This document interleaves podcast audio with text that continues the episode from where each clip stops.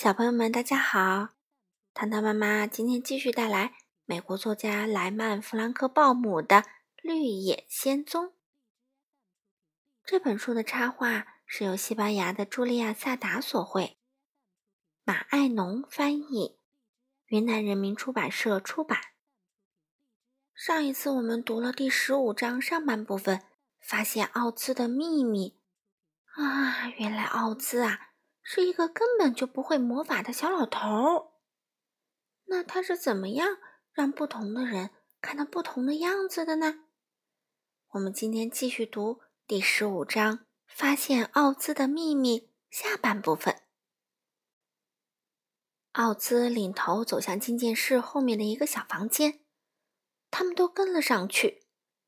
他指着一个墙角，那颗大脑袋就放在那里，是用纸一层一层的糊起来的。脸上的五官啊，是仔细画上去的。我用一根绳子把它从天花板上悬挂下来。奥兹说：“我站在屏风后面，拉动一根线，让它眼睛会动，嘴巴会张。”可是那声音呢？多罗西问。“哦，我会口技。”小个子男人说，“我可以把我的声音随便投到任何地方。所以你以为它是从大脑袋里发出来的？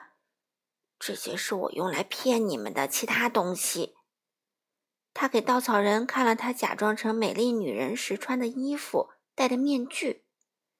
铁皮伐木工看到。他眼里那头可怕的野兽，不过是一堆缝在一起的皮子，里面用板条把身体撑开。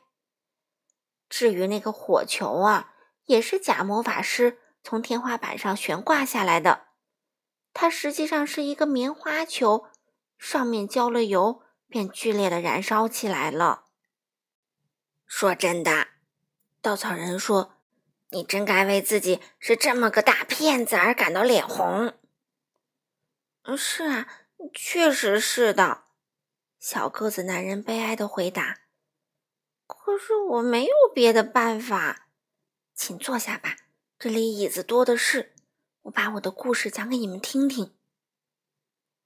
于是他们坐下来，听奥兹讲了下面这个故事。我出生在奥马哈。啊，那儿离堪萨斯不远。多罗西大声说：“不远，但是离这儿可就远了。”他忧伤地对多罗西摇了摇头。我长大后呢，成了一个口技演员，曾受过一位大师的正规调教，可以模仿任何一种鸟和野兽的叫声。说到这儿，他学了一声猫叫。学得像极了，托托立刻竖起耳朵，到处寻找小猫躲在什么地方。过了一阵儿啊，奥兹继续说：“我厌倦了，就去做了一个气球驾驶员。”“嗯，那是什么呀？”多罗西问。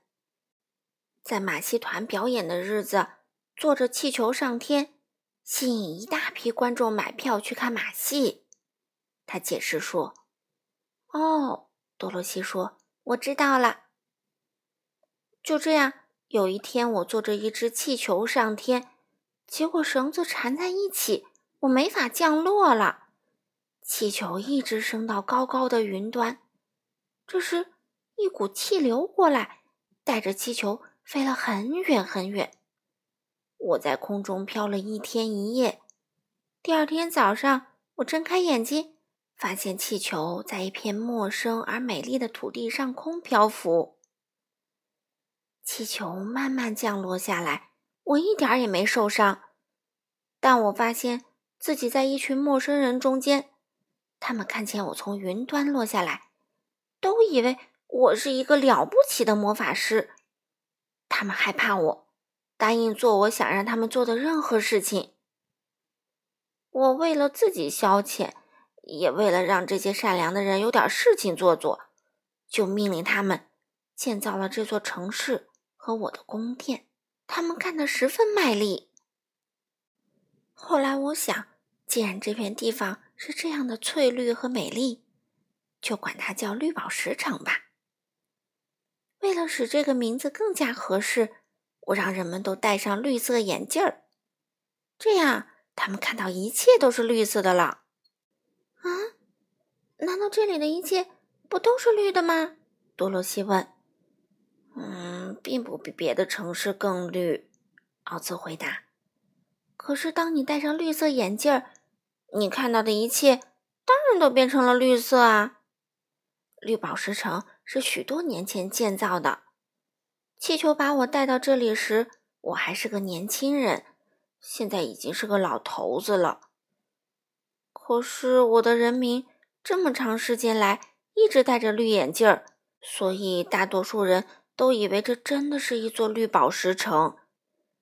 这里确实是个美丽的地方，有丰富的宝石和稀有的金属，还有每一样能够使人幸福的好东西。我对人民很仁慈，他们都爱戴我。可是自从这座宫殿建好之后，我就闭门不出，再也不见他们任何人了。我最大的担心之一是那些女巫。我自己是不会一点魔法的。我很快发现，女巫确实有一些很神奇的本领。这片土地上一共有四个女巫，分别统治着。北方、南方、东方和西方的人们，幸运的是，北方和南方的女巫都很善良。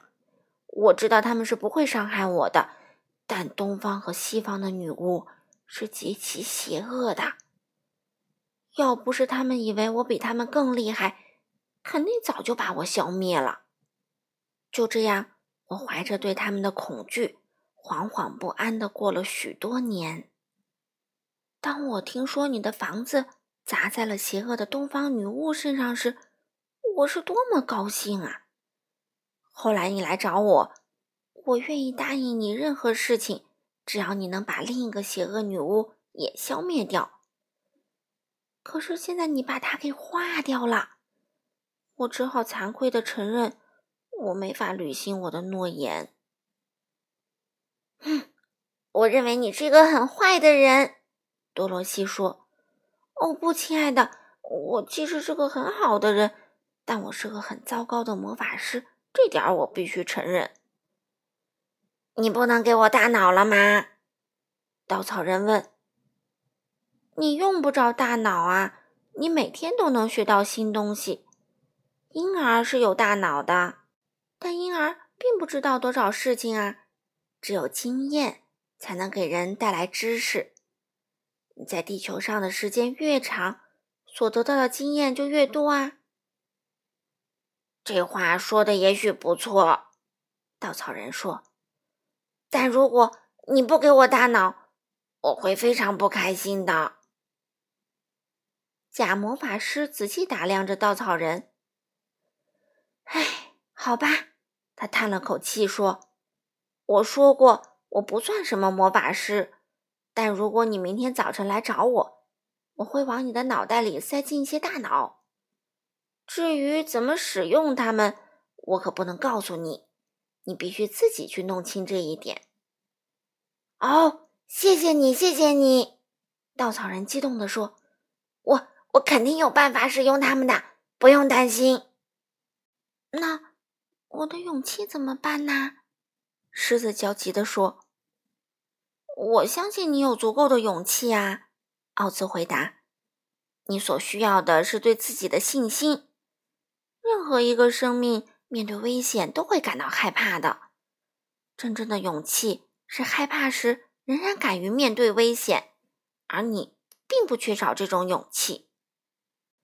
嗯，也许是吧，但我还是感到害怕。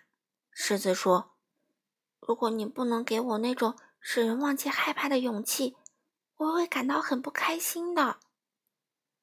哦，那么好吧，明天我就给你那种勇气。”奥兹回答。“那我的心呢？”铁皮伐木工问。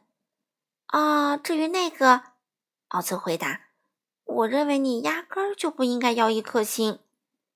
心啊，使大多数人都不快乐。你要知道。”你没有心，倒是一件幸运的事儿呢。嗯，对这件事的看法因人而异。铁皮伐木工说：“对我来讲，如果你能给我一颗心，我会毫无怨言的忍受所有的不快乐。”嗯，很好。奥兹顺从的回答：“明天你来找我，就能得到一颗心。我扮演魔法师已经这么多年了，不妨再继续扮演一段时间吧。”那么，多罗西问：“我怎么返回堪萨斯去呢？”“嗯，这个问题我们得好好想想。”小个子男人回答。“给我两三天时间考虑一下，我要想个办法让你越过沙漠。这段时间，你们都将作为我的客人受到款待。我对你们的这些帮助。”只求一件事儿作为回报，你们必须给我保守秘密，不要告诉任何人我是个骗子。他们答应不把他们了解的事情透露出去，然后兴高采烈的回到自己的房间去了。就连多罗西也希望伟大而可怕的骗子，他是这么称呼奥兹的，会想出办法把他送回堪萨斯去。